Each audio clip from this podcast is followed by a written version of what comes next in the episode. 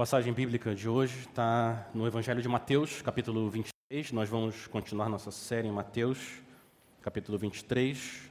Nós vamos olhar hoje para os versículos de 13 até o final do capítulo, até o 39, uma passagem um pouco mais longa. Eu vou ler a passagem enquanto eu exponho e vamos acompanhar juntos a palavra do Senhor. Mateus 23, a partir do versículo 13. Se você está usando uma das Bíblias da igreja, essa passagem está na página 1083. 1083.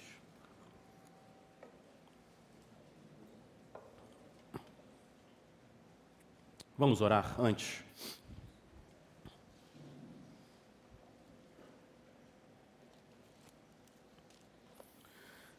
Senhor, nosso Rei, o Rei das Nações, Grandes e admiráveis são as tuas obras, o Senhor é o nosso Deus, o Todo-Poderoso. Senhor, quem não temerá, quem não glorificará o teu nome, Senhor? Só tu és santo. E todas as nações virão e elas se prostrarão diante do Senhor, o Rei, por causa dos teus atos de justiça e como o Senhor manifesta a tua glória ao longo da história. Senhor, enche nosso coração de convicção da verdade que o Senhor é sim um Rei santo e justo. Enche nosso coração também de compaixão, compaixão por pecadores. Senhor, que a gente possa proclamar a verdade com os corações cheios de fé, amor, misericórdia, fidelidade. Espírito Santo, bendito, poderoso, nossa esperança é o Senhor, nosso Deus soberano, usando a tua palavra agora para que a gente veja como Cristo é glorioso, maravilhoso, majestoso, como não existe ninguém como o nosso Salvador. Por causa dele que nós oramos. Amém. No trecho anterior do capítulo 23, Jesus nos alertou contra a hipocrisia dos escribas e fariseus. Eles falam e não fazem, eles pregam e não praticam o que eles, pregam. Cuidado, cuidado com a hipocrisia deles. Jesus também nos alertou sobre o perigo do legalismo dos escribas e fariseus. Eles criam regras que Deus não criou na sua palavra. Não façam isso. Jesus nos alertou sobre o exibicionismo espiritual. A gente praticar coisas para sermos vistos pelas pessoas e não pelo Deus Todo-Poderoso. Não usem a piedade como fonte para receber honra e glória humana. O Senhor Jesus fala: não façam isso. Enquanto Jesus está alertando os discípulos e a multidão, aonde que os escribas e os fariseus estavam? Enquanto Jesus alertava a multidão sobre a hipocrisia deles, aonde que eles estavam? Eles estavam ali, ouvindo tudo que Jesus estava falando contra eles. E Jesus não disse: Perdão se eu ofendi vocês. Jesus não ficou com vergonha, Jesus não ficou com medo. Na verdade, olha o que Jesus fez. Jesus se virou para eles e começou, versículo 13: Ai de vocês, escribas e fariseus hipócritas. E versículo 15: Ai de vocês, escribas e fariseus hipócritas. E sete vezes: Ai de vocês, escribas e fariseus hipócritas. Falando com eles. Jesus chama eles ainda de filhos do inferno, guias cegos, tolos, serpentes, raça de víboras. Jesus foi muito duro com os escribas e fariseus. Jesus, o amor em carne e osso, a santidade em forma humana, o homem perfeito, que nunca pecou, foi muito, muito, mas muito duro com os escribas e fariseus. Como ele não foi com mais ninguém. Como ele foi com mais ninguém. Qual, qual que é a sua reação quando você ouve Jesus fazendo isso?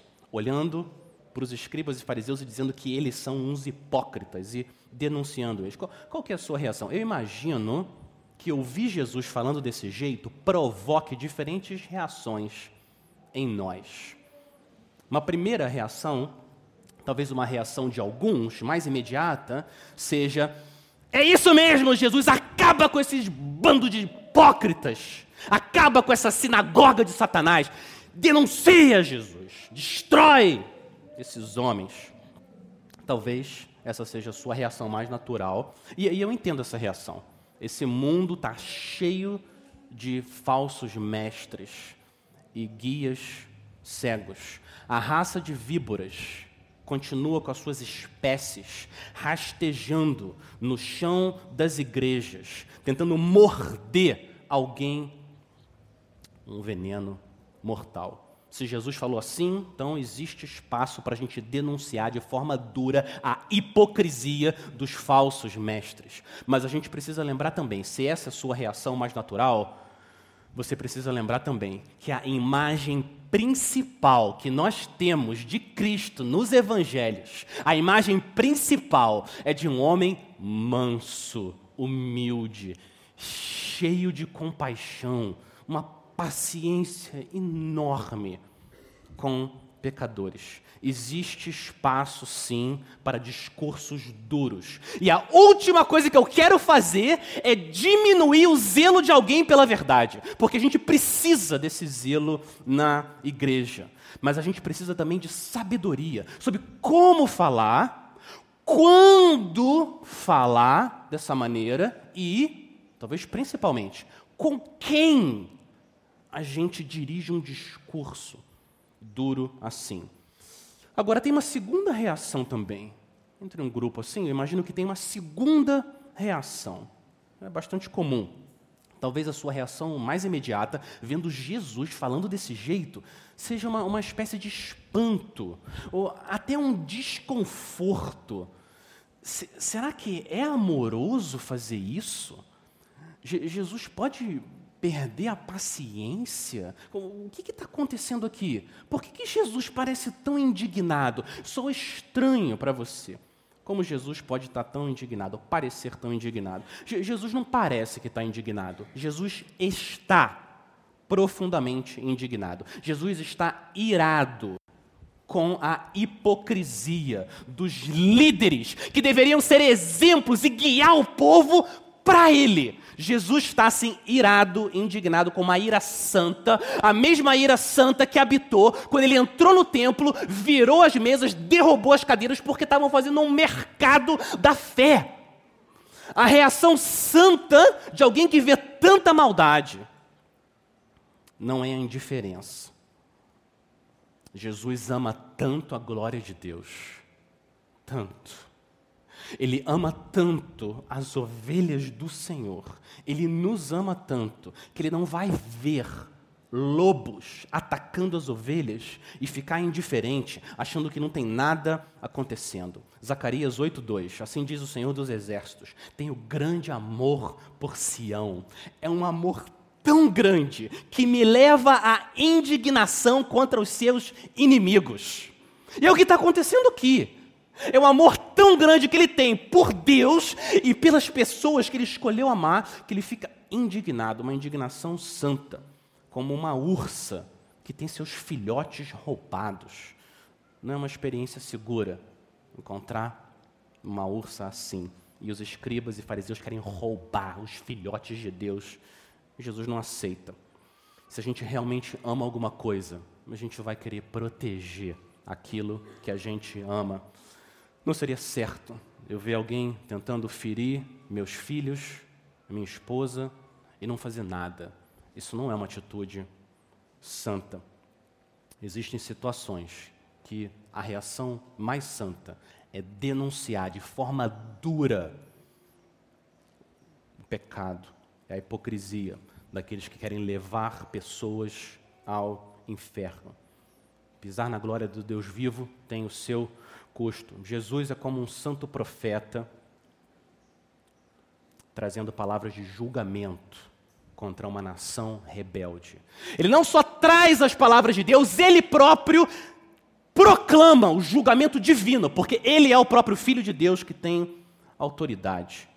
Ele está condenando a liderança de Israel pela rejeição a ele, a graça e a verdade. Jesus é um cordeiro com pecadores, mas ele é um leão com os impostores. E é o que a gente está vendo aqui nessa passagem. Essa passagem também, eu quero lembrar vocês que ela é muito, muito encorajadora para nós, discípulos de Cristo.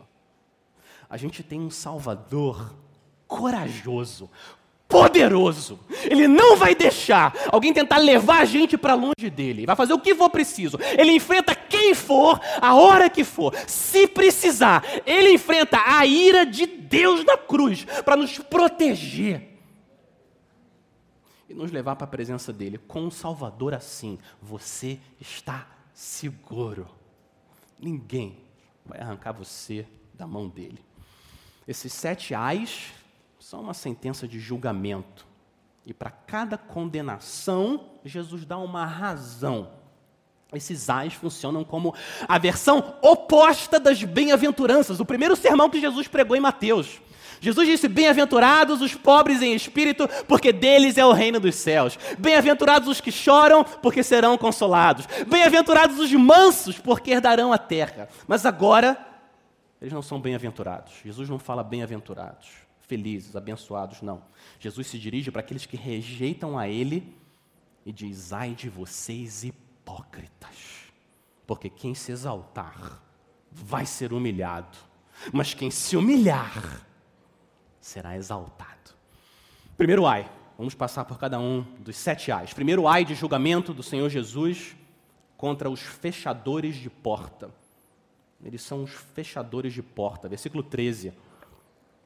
Ai de vocês, escribas e fariseus hipócritas, porque vocês fecham o reino dos céus diante das pessoas, pois vocês mesmos não entram, nem deixam entrar os que estão entrando. Esse comportamento dos antigos falsos mestres continua acontecendo com os falsos mestres modernos. Eles não se contentam em não entrar na fé em Cristo, no reino dos céus. Eles fazem tudo o que eles podem para não deixar ninguém entrar. Jesus chega, abre a porta e chama suas ovelhas: se arrependam dos pecados e entrem. Confiem em mim e entrem. O reino dos céus está próximo, entrem. E vêm os fariseus e trancam a porta que Jesus está abrindo. Como? Como exatamente eles fecham a porta? De várias maneiras, mas a maneira principal com que alguém, na época de Cristo e hoje, fecha a porta do reino dos céus, a maneira principal, é enganando as pessoas sobre quem é Jesus. Essa é a maneira principal em que a porta do reino é fechada. Quando Jesus expulsou um demônio, as multidões ficaram maravilhadas. A reação delas foi: jamais se viu alguém fazer uma coisa dessas. Essa foi a reação das multidões. Como que os fariseus responderam? Chegou o Messias, sigam a ele. Não. Eles responderam o seguinte: ele expulsa os demônios pelo poder do maioral dos demônios. Foi o que os fariseus fizeram, enganaram as pessoas. Jesus come e bebe com pecadores e oferece a graça e o perdão para todo mundo, prostitutas, cobradores de impostos, traidores da nação. Jesus oferece graça, perdão. O que, que os fariseus dizem? Que Salvador compassivo! Olha o rei que o Senhor nos mandou! Não, não é assim que eles respondem. A resposta deles foi: Eis aí um glutão e bebedor de vinho amigo de publicanos e pecadores. Eles chamam o rei do universo de bêbado, de alguém que é viciado em comida. Eles são os hipócritas. Jesus faz os cegos verem, mudos falarem, paralíticos andam, mortos vivem, ele expulsa demônios, perdoa pecados, anda sobre as águas, acalma tempestades, ensina com toda autoridade. Ninguém nunca falou como ele, ninguém nunca fez as coisas que ele falou. As multidões começam a se admirar, elas começam a dizer: não seria este, por acaso, o filho de Davi? E como os fariseus respondem? É ele, ele, chegou rei. Não, eles dizem: Este não expulsa demônios, senão pelo poder de Beuzebu. Eles chamam o rei das nações de um filho de diabo. É claro que Jesus tem que denunciar a hipocrisia deles. Uma pessoa cheia de amor, ela transborda de amor. E uma pessoa cheia de engano, ela transborda de engano. Sempre, ela sempre espalha o que está dentro de nós. Uma atitude típica dos falsos mestres, os falsos discípulos e os falsos convertidos. É que eles não entram no reino e eles não querem deixar ninguém entrar. Eles querem levar mais gente junto com eles para condenação. As seitas funcionam hoje exatamente da mesma maneira. Se alguém diz que quer seguir a Cristo, muitas vezes esses líderes começam a proclamar maldições na vida das pessoas. Em várias falsas religiões, o maior pecado que alguém pode cometer é sair da igreja deles e começar a seguir a Cristo. Em várias seitas, a única coisa que leva alguém ao inferno é sair da igreja deles e seguir a Cristo. Existe um tipo de manipulação diabólica para não deixar as pessoas entrarem no reino dos céus. Jesus não admite isso. Nosso rei, corajoso e ama o seu povo.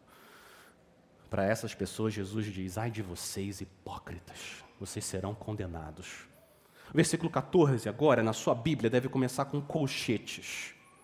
Eu imagino, tanto no começo quanto no final do versículo tá, tem, tem colchetes. Isso significa que os estudiosos dos manuscritos da Bíblia, isso quase não acontece na nossa Bíblia, acontece às vezes. Mas esse colchete está dizendo que os estudiosos, os mais conservadores, que creem na inerrância da Bíblia, eles entendem que esse versículo não está exatamente no Evangelho de Mateus em sua forma original. O interessante é que um versículo igual aparece em Marcos 12 e aparece em Lucas 20.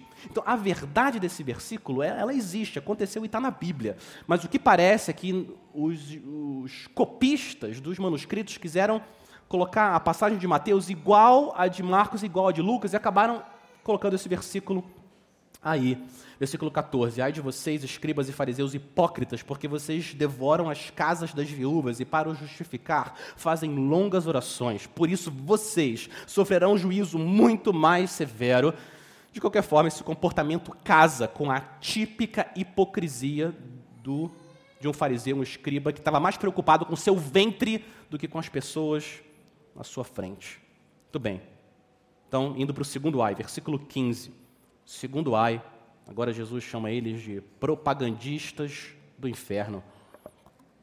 Ai de vocês, escribas e fariseus hipócritas, porque vocês percorrem o mar e a terra para fazer um prosélito, um convertido para vocês, e uma vez feito, tornam filho do inferno duas vezes mais do que vocês. Enquanto Jesus, Jesus atravessa o céu para vir aqui à terra fazer filhos de Deus, os escribas e fariseus atravessam a terra e o mar para fazer filhos do inferno. É o que Jesus está dizendo. Era comum, os fariseus viajavam pela região por causa dos seus negócios, e eles achavam que conheciam o caminho de Deus, então o que eles faziam era converter os romanos, egípcios e gentios à fé deles eles se converterem. E o fato deles viajarem longas distâncias para fazerem convertidos não tem nenhum problema. E o fato deles quererem persuadir outros para a sua fé também não é esse o problema. O problema dos fariseus é que eles não faziam as pessoas serem convertidas a Cristo, mas a eles. Não ao cristianismo, ao farisaísmo, que não salva ninguém, que é uma falsa religião. Por isso que Jesus fala: vocês tornam essas pessoas duas vezes mais o filho do inferno que vocês já são. Eu, eu, eu para mim é difícil não pensar nos evangelistas, o testemunho de Jeová e os missionários mormons com as suas malas e calças escuras e blusas brancas andando em dupla pelas ruas. E parece que é exatamente a mesma coisa. Existe um zelo em converter as pessoas e eles fazem grandes esforços para levar as pessoas para longe de Cristo. E eu olho o exemplo deles, eu fico pensando, Senhor, me perdoa, me perdoa. E que o zelo deles cause um zelo em mim, em nós, na igreja, para a gente proclamar a mensagem da verdade. A gente tem a mensagem da graça, Cristo crucificado no lugar de pecadores. Parece que eles estão super animados em espalhar uma mensagem que torna as pessoas filhos do inferno, quando a gente pode falar de Cristo e tornar as pessoas filhos do céu. A gente precisa ter zelo e coragem, ousadia e amor nos nossos vizinhos, parentes. Se precisar, a gente atravessa céu, terra, mar, o que precisar para a gente falar de Cristo, que a nossa igreja, povo de Deus, que a nossa igreja se sacrifique em dinheiro, tempo, que a gente envie missionários de Cristo, ore por eles e que a gente seja enviado, e que a gente seja enviado para levar Cristo a esse mundo. Fechadores de porta, propagandistas do inferno. Terceiro, eles são dis, dis, distorcedores da palavra. Esse, esse terceiro ai, versículo 16, é o mais longo e é o único ai que Jesus não chama eles de hipócritas, mas chama, chama eles de guias cegos tolos e cegos. E no final diz cegos, cegos. O que, eles não conseguem enxergar? Os escribas e fariseus criaram um esquema superficial para dizer quando a sua palavra, o seu voto vale e quando o seu voto a Deus, a sua palavra não vale. Eles criaram um, um esquema é, a mesma ideia, sabe quando a pessoa coloca a mão assim atrás e cruza o dedo? E aí, quando você faz isso, aí você tem a permissão de mentir. Pelo menos quando eu era criança era assim. Ah, é, é, é o que eles estão fazendo aqui. É a versão farisaica de colocar a mão para trás e cruzar o dedo. Dependendo do que você falar, você pode mentir. Se você usar outra palavra, aí você não pode mentir. É, é o esquema deles. Versículo 16. Há de vocês, guias e cegos, que dizem: se alguém jurar pelo santuário, isso não tem importância. Mas se alguém jurar pelo ouro do santuário, Fica obrigado pelo que jurou. Seus tolos e cegos. Qual é mais importante? O ouro ou o santuário que santifica o ouro? A lógica de Jesus. O ouro é só um metal. O, ouro, é o que, que faz o ouro ser diferente? O que faz o ouro ser diferente é que é o ouro do templo, do santuário. É o santuário que santifica o ouro. Aí Jesus usa a mesma lógica para as ofertas. Versículo, versículo 18. E vocês dizem: se alguém jurar pelo altar, isso não tem importância. Mas se alguém jurar pela oferta que está sobre o altar, fica obrigado pelo que jurou. Cegos! Qual é mais importante, a oferta ou o altar que santifica a oferta? Qual que é a diferença entre um cordeiro morto no chão da rua e um cordeiro morto no altar do santuário? Qual que é a diferença? A diferença, em termos do, do animal, é nenhuma. É o mesmo animal. O mesmo animal. O que faz o animal morto? No santuário diferente, é o santuário, é o lugar que Deus disse que habitaria. É aquele ato do adorador pela fé para Deus. É isso que torna a oferta diferente. Versículo 20, Jesus conclui: Portanto, portanto, quem jurar, quem jurar pelo altar, jura por ele e por tudo que está sobre ele. E quem jurar pelo santuário, jura por ele e por aquele que nele habita. E quem jurar pelo céu, jura pelo trono de Deus e por aquele que está sentado no trono. O ponto de Jesus aqui é: falem sempre a verdade, porque vocês estão sempre diante de Deus. Não criem um esquema que você pode falar uma palavra, pode aí você mente. Se você falar outra palavra, você não pode mentir. Parem com isso. Jesus tinha falado já, Mateus 5:37, que a palavra de vocês seja sim, sim, não, não. Jesus disse: o que passar disso vem da onde? Vem do maligno, foi o que Jesus disse. Então não entre nesse jogo de palavras. É fácil a gente se enganar e a gente criar maneiras de racionalizar o pecado. Esse é um tipo de distorção no nosso relacionamento de Jesus, como se existem, existem situações que a gente pode mentir, pode pecar, mas outras situações específicas a gente não pode. Isso é uma maneira de cruzar o dedo, colocar a mão para trás e achar que não tem problema típico de um sistema legalista. Preocupação não é o coração, preocupação é a casca. Povo de Deus, essa exortação também vale para nós.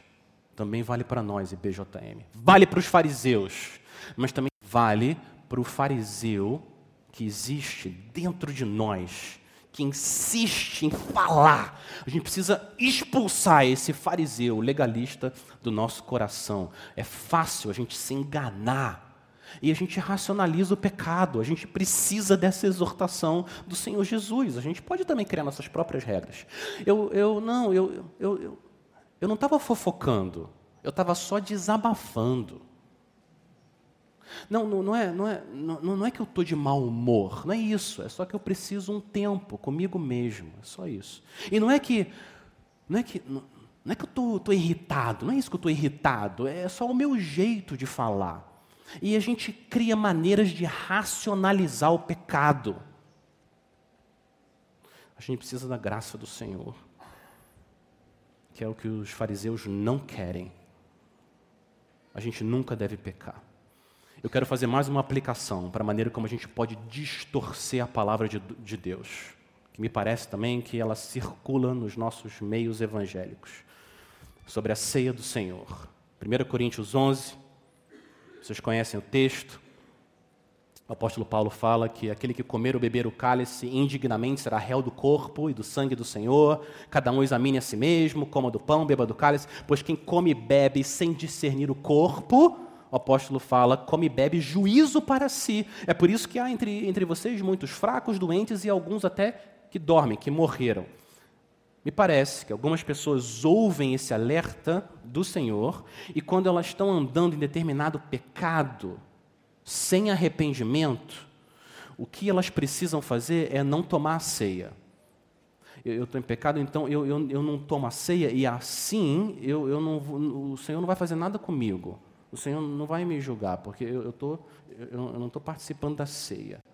E continua pecando, e continua sem arrependimento.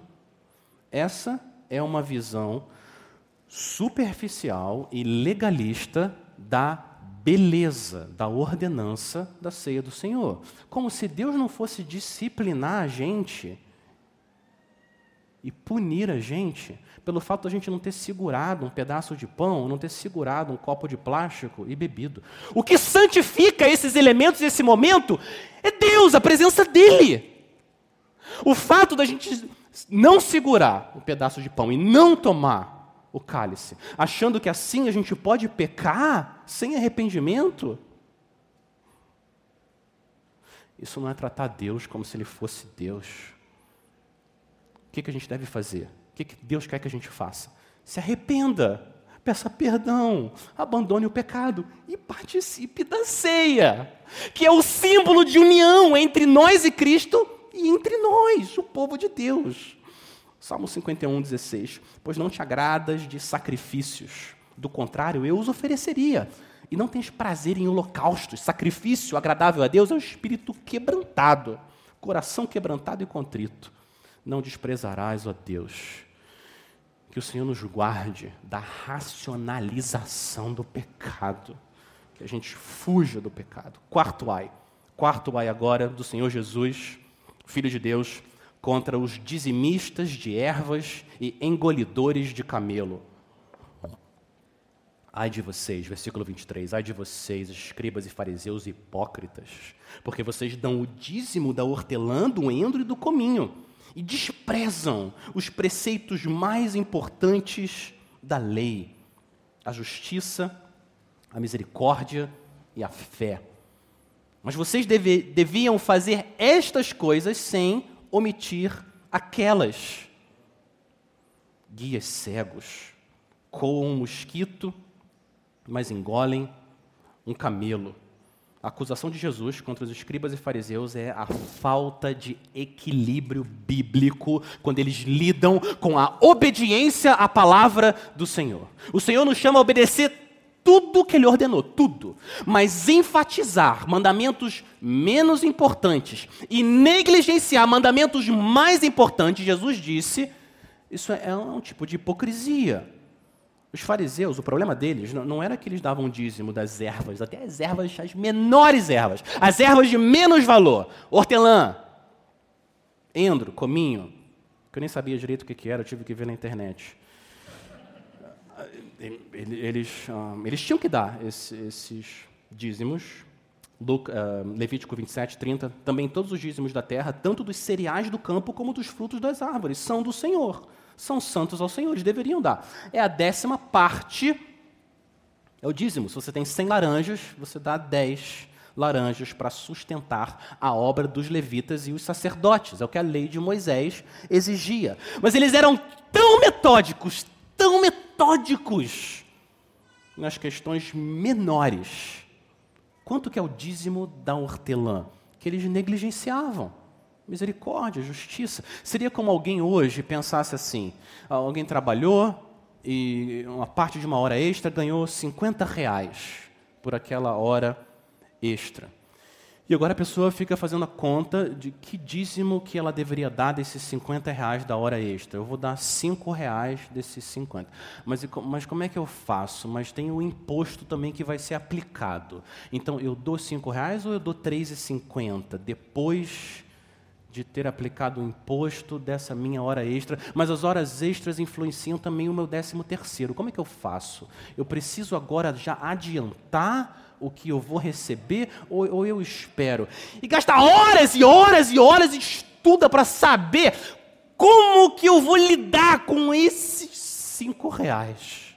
Enquanto isso, a pessoa é grosseira em casa, com a família, não ora, não lê a Bíblia, não se importa com as outras pessoas da igreja, mas está muito preocupada em perder o que é o certo para dar dos cinco reais das horas extras. Repara que Jesus não estava dizendo que eles estavam errados em dar o dízimo do cominho, na lei de Moisés. Estavam errados em negligenciar o que é mais importante. Eu não sei, às vezes me parece que tem pessoas que ficam obcecadas com questões que são menores. Por exemplo, o milênio e até o fim dos tempos e escatologia. A guerra entre Israel e os terroristas do Hamas fez uma explosão enorme, vídeos na internet. Agora todo mundo quer descrever o que está acontecendo e as profecias e quando Jesus vai voltar eu fico pensando se o, o nosso interesse, a nossa paixão por discernir coisas que Jesus falou, que ninguém sabia, só o Pai, quando ele ia voltar, se esse interesse, essa paixão também se reflete no interesse e paixão por falar de Cristo a quem não conhece o Senhor e ajudar as pessoas à nossa volta.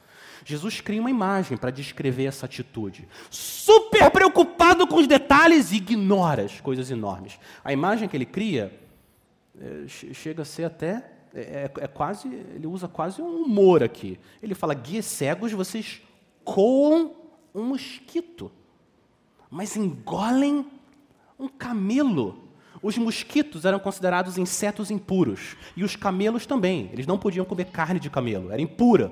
Ninguém, ninguém podia fazer isso. Mas os fariseus tinham um cuidado enorme. Eles tinham coadores para ter certeza que se caiu um mosquito no vinho que eles vão tomar, que eles não iam beber o mosquito, porque eles iam ficar impuros. Você bebe o mosquito, você está impuro, agora está impuro, cerimonialmente. Então, Jesus está falando, vocês coam mosquito, mas na mesa que vocês vão comer tem um camelo enorme que vocês engolem de uma vez só, que é impuro.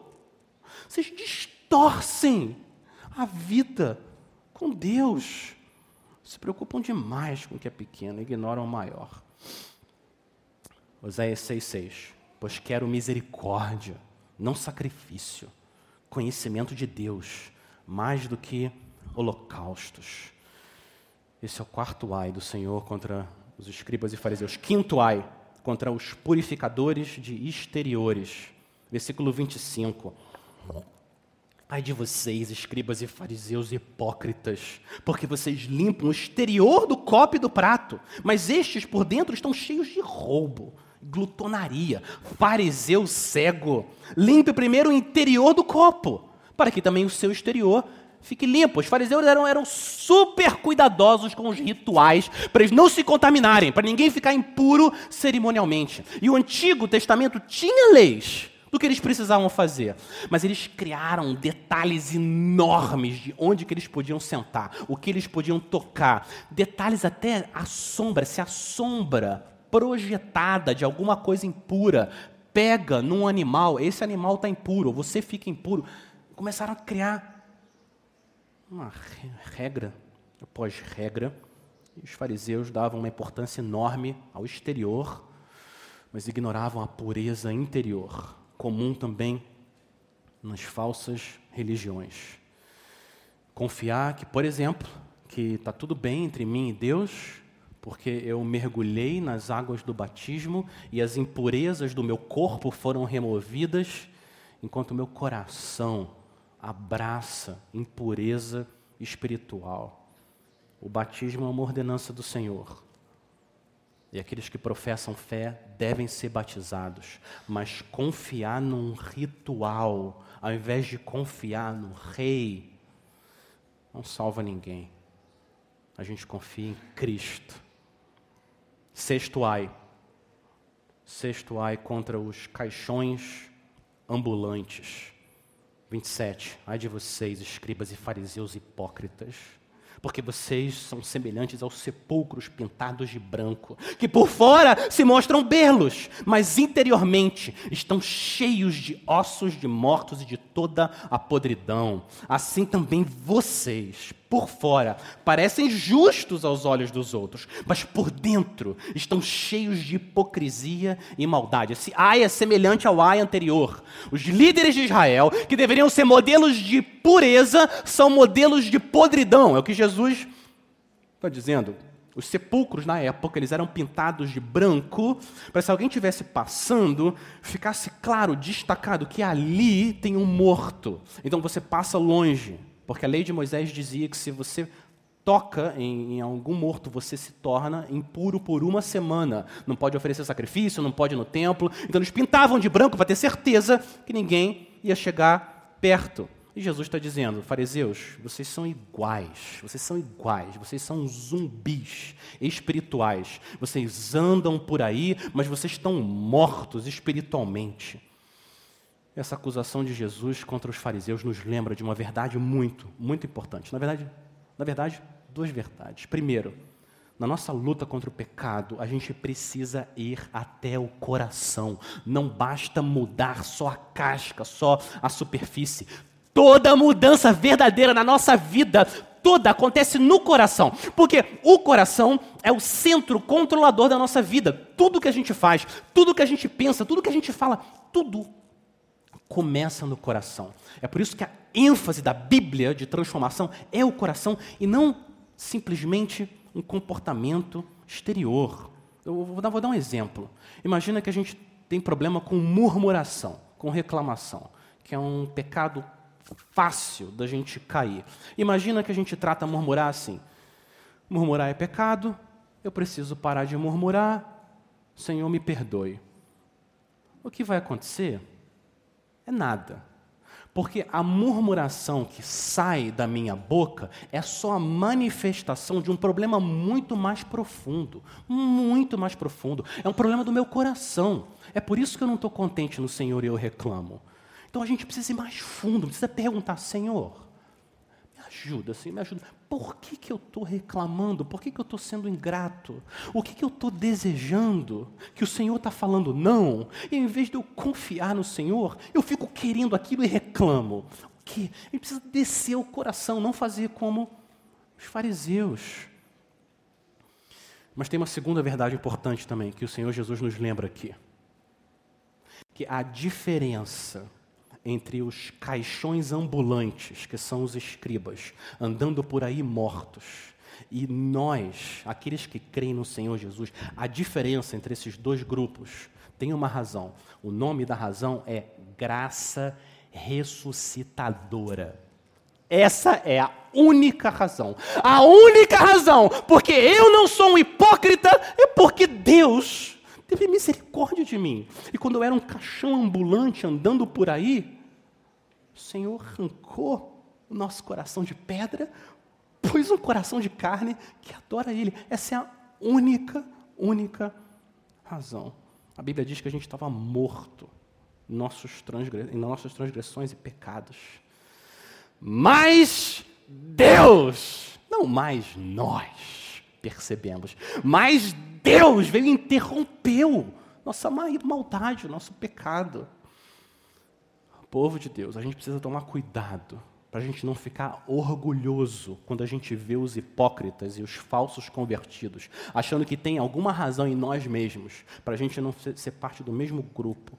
Aquele que se gloria, glorie-se no Senhor, na cruz dele e na graça dele. Senão nós seríamos zumbis espirituais também. A diferença entre os fariseus e nós se chama graça ressuscitadora. Amém? Sétimo e último ai. Contra os fechadores de porta, propagandistas do inferno, distorcedores da palavra, dizimistas de ervas, engolidores de camelo, purificadores de exteriores, caixões ambulantes. Agora, sétimo ai, os descendentes de assassinos. Versículo 29. Ai de vocês, escribas e fariseus hipócritas, porque vocês edificam os sepulcros dos profetas, enfeitam os túmulos dos justos e dizem: se nós tivéssemos vivido nos dias de nossos pais, não teríamos sido seus cúmplices quando mataram os profetas. Assim, vocês dão testemunho contra si mesmos de que são filhos dos que mataram os profetas. Portanto, tratem de terminar aquilo que os pais de vocês começaram. Os escribas e os fariseus gostavam de enfeitar os túmulos dos profetas. Eles gostavam de fazer isso, era uma prática dos judeus naquela época, e eles, enquanto faziam isso, eles louvavam a si mesmos. Nós nunca mataríamos os profetas. Os nossos antepassados são um bando de hipócritas. Nós não, a gente jamais faria isso. Sabe o que é irônico? É que enquanto eles estão dizendo isso, eles estão tramando o assassinato do Senhor Jesus, que enviou todos os profetas, que é o maior dos profetas. Eles são realmente uns hipócritas. Eles se sentem superiores em relação aos pecadores do passado. A gente jamais faria isso. É como alguém hoje se orgulhando. Eu nunca teria escravo na minha vida. Enquanto isso, usa clínicas de aborto para matar pessoas inocentes. Isso é hipocrisia. Nós precisamos nos certificar que a gente não está olhando para os pecados daqueles que vieram antes de nós e nos sentindo orgulhosos. A gente jamais faria isso que eles fizeram. O Senhor tem a misericórdia de nós. Esses sete ais são um pronunciamento do julgamento do Filho de Deus contra a nação de Israel, especialmente os líderes mas no versículo 32, uma tradução mais literal do versículo 32 seria: Encham a medida do pecado dos pais de vocês. Encham a medida do pecado dos pais de vocês. O que Jesus está falando é que eles encheram sete ais. Eu entendo, não é à toa o número sete. O número sete na Bíblia dá a ideia de completude, de inteireza. Então, o que Jesus está mostrando aqui é que a, corrupção de Israel, a corrupção espiritual, chegou ao nível máximo. Agora acabou. Chega. Deus virá com julgamento. Deus está prestes a derramar a ira dele sobre Israel. E agora vem a, reprova a reprovação final de Jesus, versículo 33. Serpentes, raça de víboras como esperam escapar da condenação do inferno. Por isso eu lhes envio profetas, sábios, escribas. A uns vocês matarão, e a outros crucificarão. A outros ainda açoitarão nas sinagogas e perseguirão de cidade em cidade. Para quê? Para que recaia sobre vocês todo o sangue justo, derramado sobre a terra, desde o sangue do justo Abel até o sangue de Zacarias, filho de Baraquias, a quem vocês mataram entre o santuário e e o altar. Jesus liga a hipocrisia deles com a hipocrisia da nação ao longo da, das gerações. Versículo 36. Em verdade lhes digo que todas estas coisas, esses julgamentos, esses ais, todas estas coisas hão de vir sobre a presente geração. Jesus chama os líderes de serpentes, raças de víboras. As víboras são a espécie de cobra das mais perigosas, movimentos sutis. Elas dão um bote e. É, é, o veneno de uma víbora é capaz de matar um ser humano em poucos minutos. Poucos minutos. Uma pessoa morre. É exatamente o que os fariseus fazem. Eles dão um bote nas pessoas, para morder elas com a sua doutrina falsa, para levar as pessoas à condenação e ao inferno. Eles são descendentes do diabo, a antiga serpente. Deus Pai pronunciou julgamento à serpente no jardim do Éden, e agora vem o Deus Filho e pronuncia julgamento aos descendentes da serpente no templo, lugar que Deus habitava, assim como no jardim do Éden. E olha isso, no Antigo Testamento, sempre, sempre era Deus que enviava os profetas, sempre, todas as vezes. E aqui, olha o versículo 34. Quem que envia os profetas? E Jesus! Deus vivo, Ele próprio envia os profetas, mensageiros, para eles se arrependerem. Se arrependam, se arrependam.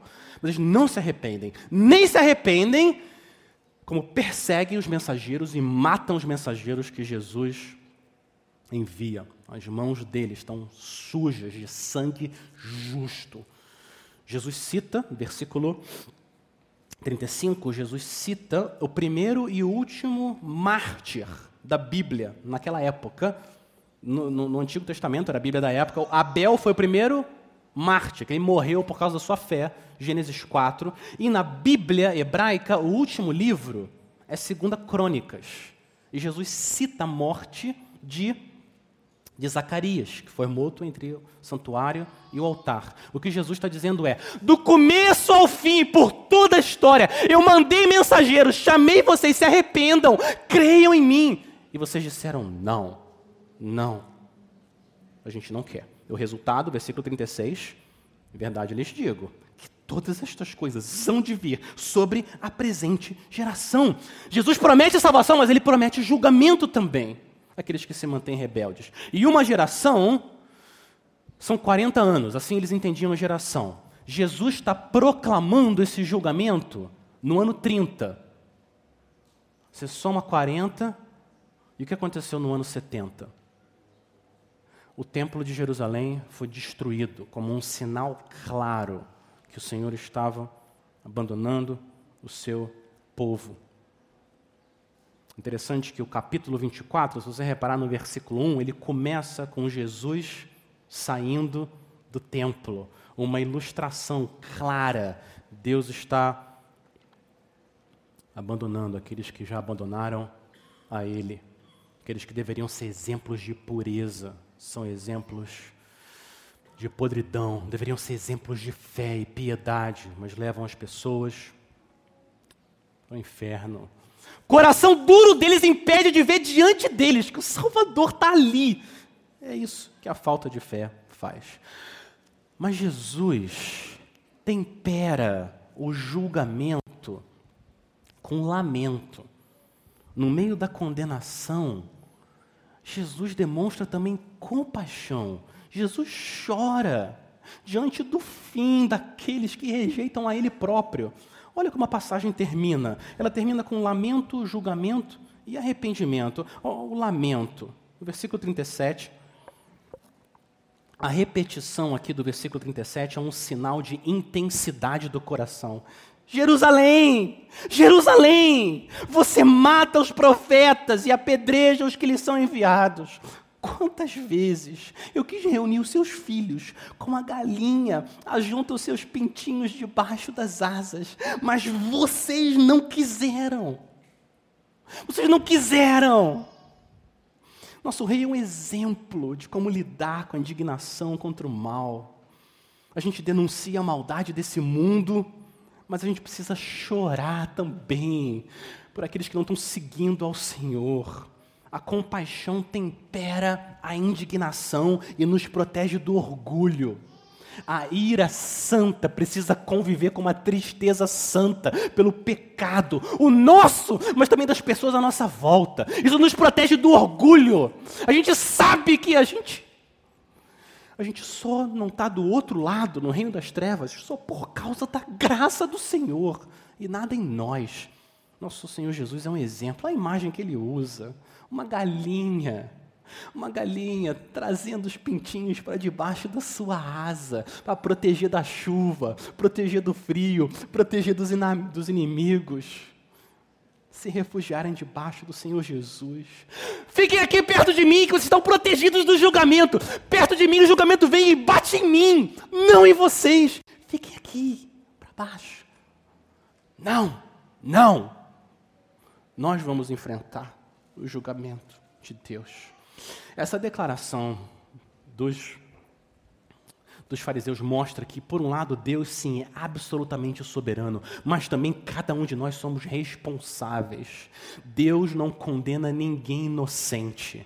As pessoas que Deus condena e julga, todas elas, sem exceção, são aqueles que rejeitaram o Senhor, não querem viver para Ele. Deus nunca condena inocentes. Deus condena aqueles que não querem a Deus. Como uma mãe que vem abraçar o filho e beijar, e o filho empurra e fala: sai. Nunca façam isso. Crianças, jovens, nunca façam isso. Deixe eles abraçarem vocês, deixe eles beijarem. Recebam amor e, principalmente, não façam isso com o Senhor, que está vindo pela palavra dele, querendo abraçar vocês, beijar vocês. Venham, se arrependam. Eu dou salvação para vocês. Não empurrem o Senhor. Façam isso. Julgamento, versículo 38. Eis que a casa de vocês ficará deserta. Casa aqui, provavelmente é o templo, que representa toda a liderança de Israel e, e toda a nação. O Deus vivo, Emanuel, Deus conosco, está deixando o lugar que ele prometeu habitar, o templo. Isso é um sinal de julgamento. Israel deixou Deus, Deus vai deixar Israel. E olha como Jesus termina: lamento, julgamento e arrependimento, pois eu lhes, pois, pois eu lhes afirmo que desde agora não me verão mais, até que venham a dizer: Bendito o que vem em nome do Senhor. De novo, Jesus está citando o Salmo 18, que foi a maneira como ele foi recebido quando ele chegou em Jerusalém, como o grande rei. Foi a maneira como as pessoas demonstraram fé nele. Bendito que vem em nome do Senhor. Jesus está dizendo: enquanto vocês não se arrependerem, enquanto não confiarem em mim, enquanto vocês não disserem que eu sou o bendito que vem em nome do Senhor, vocês não vão me ver mais. Não vão mais me ver. Je Jesus tinha palavra, palavras doces para aqueles que se arrependem e confiam nele. Bem-aventurados os pobres em espírito, porque deles é o reino dos céus, dos céus. Palavras doces. Bem-aventurados vocês que choram, vocês serão consolados. Mas ele tinha palavras duras para aqueles duros de coração. Uma hipocrisia que leva ao arrependimento. E eu quero dizer que nada nesse universo acontece fora da soberania do Rei das Nações.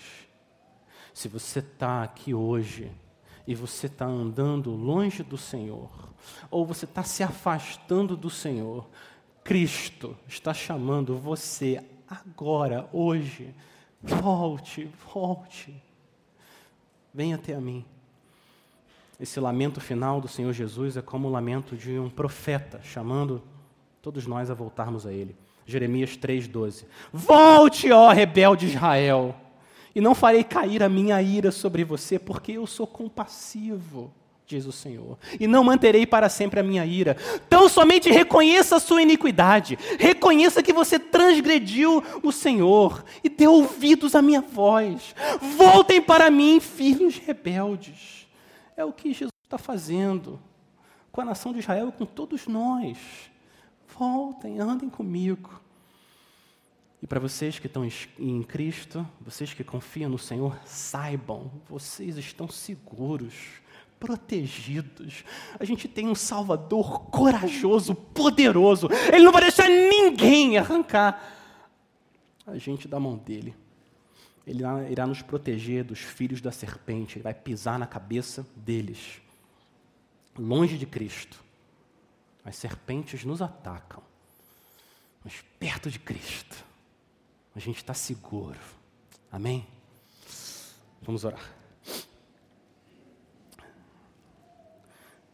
Senhor, a gente quer louvar o teu nome pela tua palavra, louvar o teu nome porque, por causa da tua soberania, tua justiça, o teu amor, o Senhor fez Mateus registrar a pregação do Senhor Jesus contra aqueles que abandonam o Rei da graça e o Rei da glória. Senhor, nos livra de toda hipocrisia, nos livra de toda a maldade, quebranta o nosso coração, faz a gente desistir de nós mesmos, para que a gente possa descansar no Senhor somente. Senhor, nos mostra que Cristo e Ele crucificado é a única maneira da gente entrar no reino dos céus. Nós oramos no nome dEle. Amém.